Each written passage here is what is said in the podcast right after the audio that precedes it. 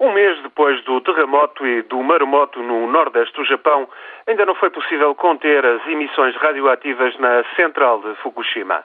As réplicas voltaram a fazer sentir hoje mesmo e o governo alargou as áreas de exclusão. Mais pessoas serão evacuadas numa área 30 a 40 quilómetros da central.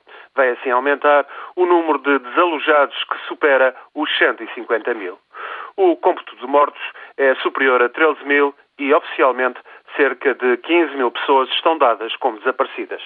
As comunidades do Nordeste do Japão, uma região muito dependente da pesca e agricultura, dificilmente irão recuperar do desastre.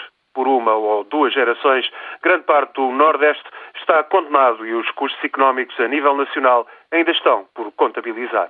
Pelo menos 40 mil milhões de euros serão necessários para obras de reconstrução. Estes investimentos vão, por certo, estimular alguns setores da economia, mas agravar o déficit orçamental.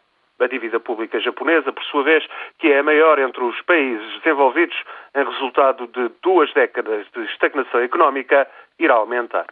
A crise nuclear, a pior desde Chernobyl em 1986, podia demorar meses a ser contida, a limpeza das áreas afetadas pela radioatividade vai prolongar-se por décadas. É cada vez mais provável que a terceira economia mundial entre este ano em recessão, ainda que o Japão tenha condições para recuperar rapidamente. Presentemente reina, no entanto, a desconfiança na capacidade de resposta do governo. As eleições locais deste domingo saldaram-se em derrotas pesadas para o partido governamental, o Partido Democrático. A revisão de todo o sistema de regulação da indústria nuclear está em aberto. As alternativas ao nuclear civil, que representa quase 14% da energia produzida no arquipélago, terão de ser discutidas. Toda a gente reconhece isso. A indústria nuclear passou a ser tida como pouco fiável por grande número de japoneses. Um dos dramas maiores para o Japão é precisamente encontrar saídas para a sua total dependência de importações de petróleo, gás e carvão.